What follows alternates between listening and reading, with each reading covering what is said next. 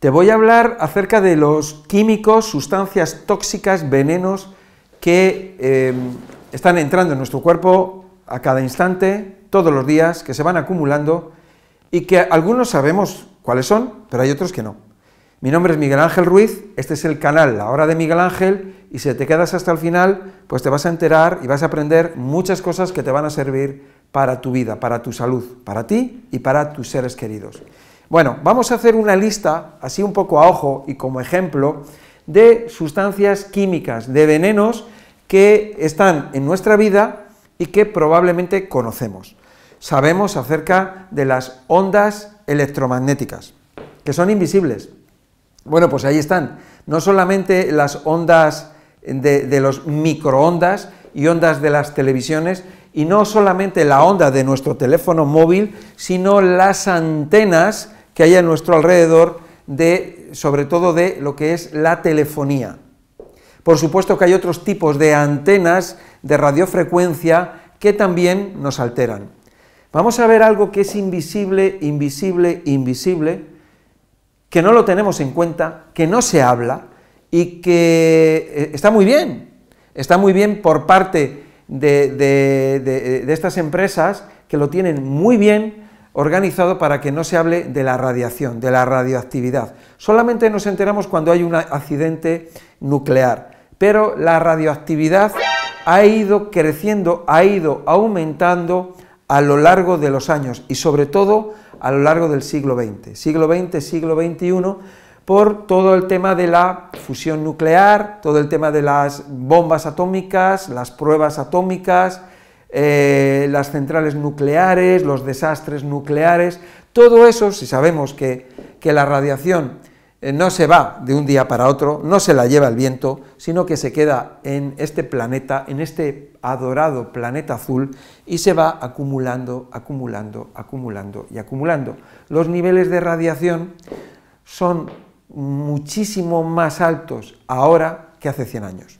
Bueno, más contaminantes, bueno, todo lo que es la industria química, la industria petroquímica, petroquímica de derivados del petróleo, ya tenemos todo lo que son los plásticos, tenemos las gasolinas, tenemos todos esos derivados del petróleo como pueden ser los perfumes, eh, perfumes que se utilizan para las cremas, para las colonias, eh, champús, eh, productos de limpieza, de todo tipo, todo lo que son estos que se llaman aromas, ¿no? que son aromas procedentes del petróleo. Eh, pero también tenemos sustancias químicas de productos que, eh, genera la, industria, industria de colorantes, industrias químicas, que bueno, pues van a echar esos vertidos pues a los ríos o van al subsuelo y del subsuelo van a los ríos subterráneos que al final acaban en otros ríos y acaban en el mar y que acaban en los alimentos también, por supuesto, alimentos que, van a estar eh, contaminados, ¿no?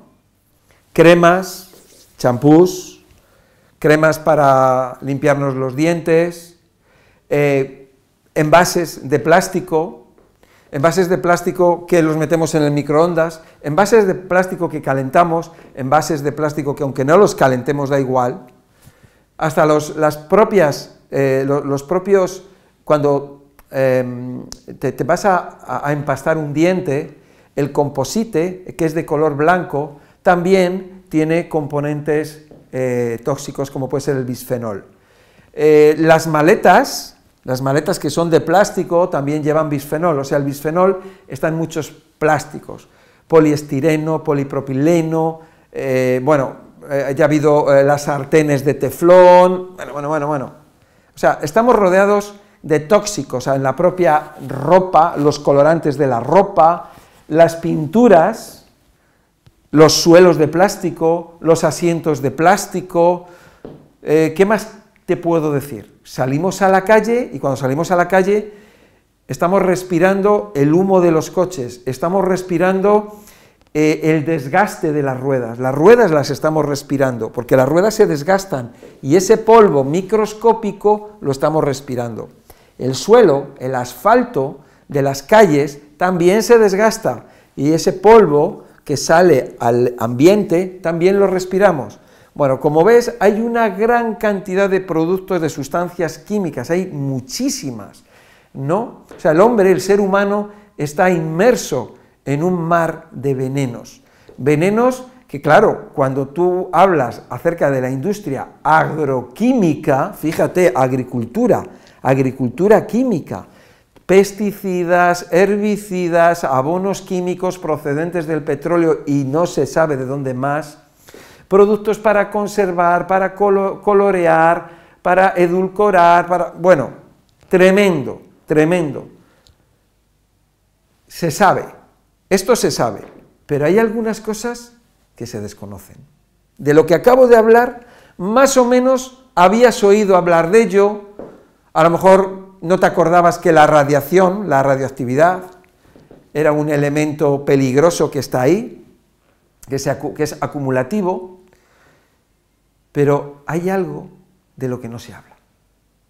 Eh, últimamente ya se va hablando más y me has escuchado a mí acerca de ello.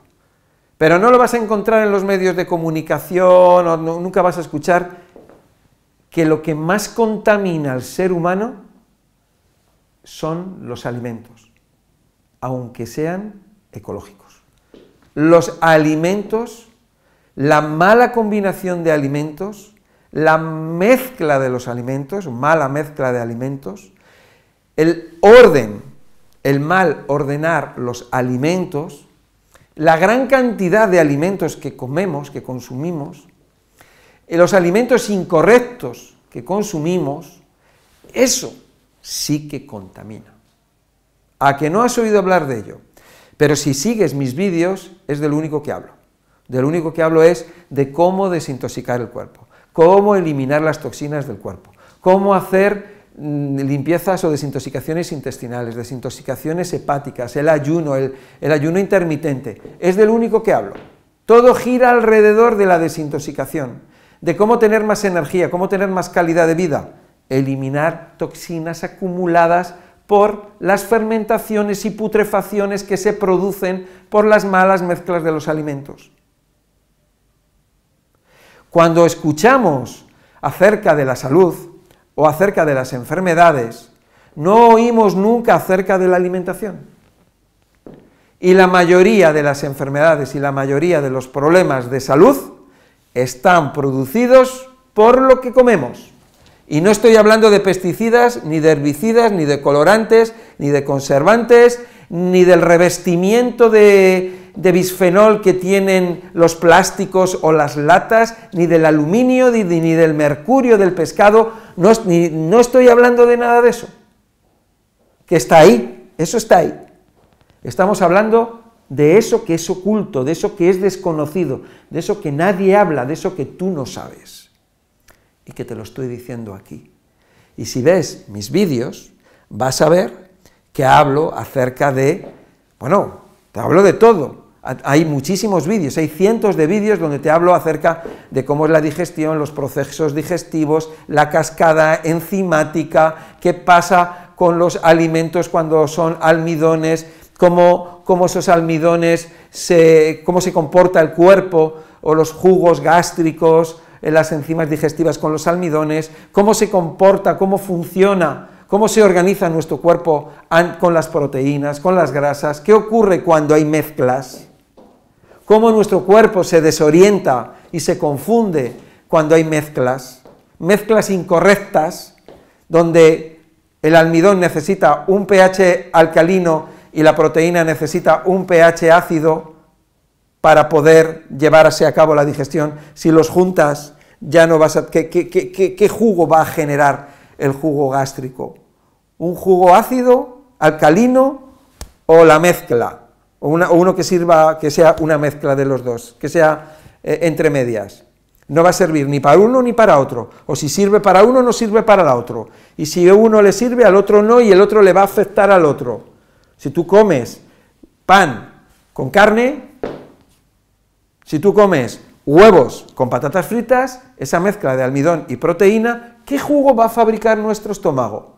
Pues lo que va a ocurrir es que va a fabricar un jugo, un jugo que no va a servir ni para uno ni para otro. Las enzimas digestivas no se van a poder desarrollar en ese ambiente, en ese clima que no es ni alcalino ni ácido. La pepsina, que es una enzima digestiva que sirve para la digestión de las proteínas, se desarrolla en un ambiente muy ácido. Entonces, si vamos a tener un ambiente que va a ser poco ácido, porque el jugo gástrico va a generar un jugo alcalino y otro ácido, y la unión de los dos va a ser un poquito ácido, entonces va a haber poca pepsina y por lo tanto no se van a poder digerir las, las proteínas. Y encima, como es mm, poco ácido y no es alcalino para los almidones, pues tampoco se van a desarrollar otras enzimas digestivas como la milasa para los almidones. ¿Qué vamos a tener?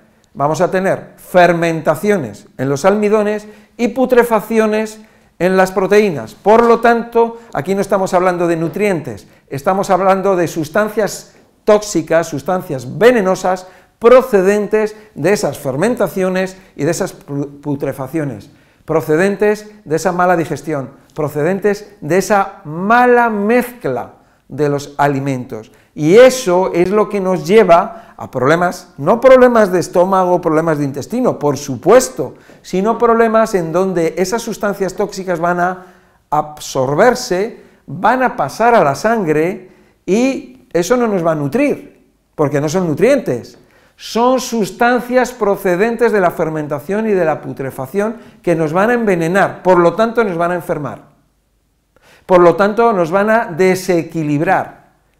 Y cuando decimos enfermar o desequilibrar, estamos hablando de las células de nuestro cuerpo. Bueno, células y todo el ecosistema que hay, que está formado por células y otros microorganismos. Y eso va a ser una confusión, va a ser un desastre que alguien lo puede llamar enfermedad. Pero realmente, esa enfermedad, ¿cómo la puedes tratar? ¿Con un medicamento? No. Hay que, el medicamento con el que se trata es con la responsabilidad. El medicamento es el conocimiento, porque si tú sabes lo que tienes que comer y cómo ordenarlo, no vas a tener putrefacciones, no vas a tener fermentaciones y entonces lo que vas a tener es una absorción de nutrientes y con esa absorción de nutrientes lo, lo que vas a tener es esos nutrientes en las células en vez de venenos en las células. Esto es muy sencillo, muy fácil. Mira, para que tú te hagas una idea. Vamos a ver, te lo voy a explicar otra vez. Nosotros tenemos uvas y tú comes esas uvas y esas uvas te nutren. Tú comes solo uvas y te comes las uvas y las uvas que llevan azúcar, llevan fructosa, llevarán fibra, llevarán vitaminas, algo de proteína. Bien, llevan antioxidantes, polifenoles. Tú te comes esas uvas y esos azúcares y esas vitaminas y esos minerales van a pasar a la sangre. Perfecto, llegan a las células de nuestro cuerpo. Perfecto, es de lo que se trata. Para eso comemos, nosotros no comemos para llenarnos, nosotros no comemos porque qué rico que está, nosotros comemos para nutrir a las células que hay en nuestro cuerpo. Nosotros somos los, los encargados de, eh, de llevar los nutrientes a las células, porque poseemos inteligencia. Ahora, vamos a suponer que esas uvas las fermentas, el resultado es vino, es lo que se llama vino. El azúcar, perdón, la fructosa, se ha convertido en alcohol. Entonces, de tener una uva o un mosto, ha pasado a convertirse, por la fermentación, en alcohol. ¿Qué es el alcohol? Un veneno. Cuando tú tomas ese alcohol, estamos viendo que esas uvas se han fermentado fuera. Es para que lo veamos, ¿no?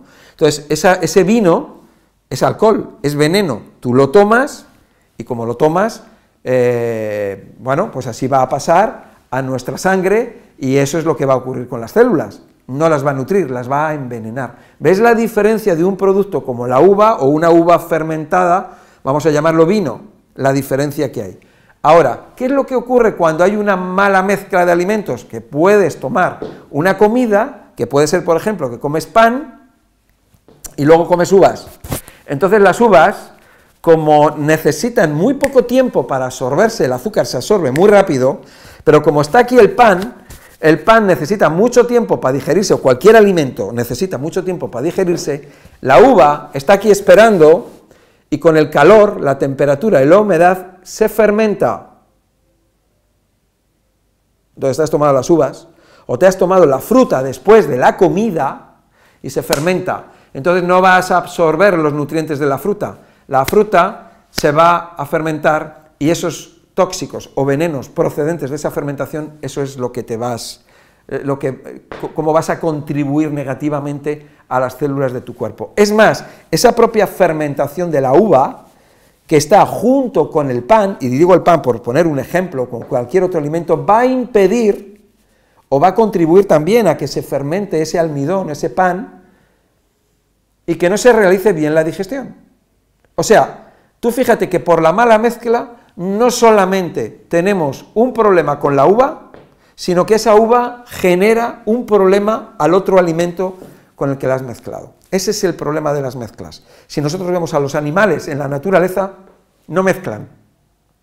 Tú no vas a ver a un, a un animal en, la naturaleza que coja y eche garbanzos y, chorizo y tocino y pimiento. Tú, eso nunca lo vas a ver. Tú nunca vas a ver a un tiburón eh, que haga una tortilla con arroz, con, con huevo, con patata, con aceite y con sal, nunca lo vas a ver. Tú vas a ver a los animales en la naturaleza que lo que comen es un alimento. Vas a ver a los caballos que están comiendo hierba, alguna flor que se comerán. Ves a las vacas, igual. Ves a las cebras, igual. Ves a los antílopes, están comiendo hierba. ¿Qué come el tiburón? Va a cazar a un animal. ¿Qué hace el león? Caza a un, a un animal. Pero no lo asa ni lo come con patatas, ni con pimientos, ni, no, no, ni con vino, ni tomarse una copita. No, ellos solamente comen un, alimento, nada más. Entonces, ¿qué es lo que pasa? Que su estómago, el estómago de ellos, aparte de que ya eh, son animales que son de comer un alimento nada más, igual que nosotros, lo que ocurre es que todo va bien, porque va como un reloj, porque estás poniendo el, alimento adecuado, exacto, en el estómago, que está generando unos jugos exactos con una acidez o alcalinidad exacta, con unas enzimas digestivas exactas. Los rumiantes mastican porque están moviendo su boca, haciendo la hierba, la están triturando y mezclando con enzimas digestivas, llegan a su estómago y hay algunos que tienen cuatro estómagos, donde va pasando por diferentes fases, eh, de, donde mm, la flora bacteriana, la microbiota, va ayudando en esos, en esos procesos. Hay otros herbívoros que solo tienen un estómago, vamos a parecernos nosotros al arangután, chimpancé, al gorila. Nosotros vemos a un gorila y el gorila ¿cómo está? Oh. Está fuerte. A ver quién se enfrenta a un gorila. A ver, un humano que sea capaz de enfrentarse a un gorila. ¿Qué come un gorila? Un gorila está comiendo, está comiendo hojas, está comiendo a lo mejor alguna fruta, pero están comiendo hojas en el, bosque. Eh, muchas veces yo mm, pregunto a las personas, cuando estamos en, las, conferencias, ¿no? le pregunto a las personas y les digo, a ver, ¿qué es lo que comen los gorilas? Y la gente me dice, plátano, comen plátano. Los, los, gorilas no comen plátano. Lo que pasa es que la televisión se ha encargado de educarnos con estas imágenes, estos dibujos animados, donde el gorila maguila lo que comía era plátanos o, bananas. Entonces nos queda esa imagen. igual que cuando dices, ¿qué comen los ratones? Queso. Automáticamente tú le preguntas a una persona, ¿qué comen los ratones? y te dice que queso. Y los ratones no comen queso. Si tú vives en el campo, tú sabes que hay ratones y los ratones de lo que no comen, precisamente, de lo que menos comen es queso. Comen otras cosas. Pero queso no comen. Comen frutas, comen raíces, comen vegetales, pero precisamente queso no lo comen, ¿no? Pero es como nos han educado, nos han mal educado. Bueno, entonces, simplemente esto es un poco para que sepamos y veamos que la contaminación que tenemos en nuestro cuerpo, que las enfermedades y los problemas que tenemos en nuestro cuerpo, el cáncer, que tenemos en nuestro cuerpo, las enfermedades raras que tenemos en nuestro cuerpo, son de los contaminantes. No vienen así como así, vienen de los contaminantes, de toda esa cantidad de contaminantes que, tenemos en este, en, nuestro, en este siglo XX, XXI, ¿no? O desde el siglo XX, hasta ahora, siglo XXI. Por supuesto que anteriormente había otros contaminantes, pero nunca tantos como hoy en día. Y nunca, nunca se ha comido tan mal como hoy en día. Hace 100 años se comía muchísimo mejor que hoy en día. Había menos cantidad de, de tipos de alimentos. Antes tú ibas a una tienda hace 50 años y allí había, pues bueno, había alimentos, pero hoy son tiendas gigantes donde hay miles y miles de alimentos procesados. Antes los alimentos eran menos procesados, había menos cantidad de alimentos, menos tipos de alimentos, había menos mezclas, había más calidad de los alimentos. Y la gente, las personas, tenían mejor calidad de vida. Hoy estamos en un mundo que está loco. Lo mires como lo mires, está loco. Igual en el tema de la salud, en el tema de la alimentación, en el tema de la intoxicación, la salud y la enfermedad. La salud y la enfermedad. La salud implica bienestar, no solamente bienestar físico, sino bienestar psíquico, emocional. Bueno, pues espero haberte ayudado con esto. Hay un tóxico, el peor de todos, que es el de la persona tóxica, la persona supresiva, la persona antisocial. Aquí te dejo para que veas algo sobre ello, y que es el, mal o de los males más ocultos que hay. Pero aquí lo vamos, te lo, te lo tengo descifrado para ti. Muchísimas gracias por escucharme, comparte este vídeo, suscríbete, dale a la campanilla para los nuevos vídeos que vaya haciendo. Y bueno, em, lo que sí te puedo decir es que con esta información podemos ayudar a muchas personas. De hecho, estoy ayudando a muchísimas personas con esta educación y estas personas a su vez lo están compartiendo con otras personas y están ayudando a más personas en el mundo. Y hay un dicho que es el que salva, que el que salva una vida salva al mundo entero, ¿no? Muy bonito y me gusta, me encanta. Y entonces yo quiero hacerte partícipe de ello y que tú hagas lo mismo, que salves a una vida. Y si salvas una vida, salvas al mundo entero. Y si lo hacemos entre todos, salvamos al mundo entero. Muchas gracias y hasta la próxima.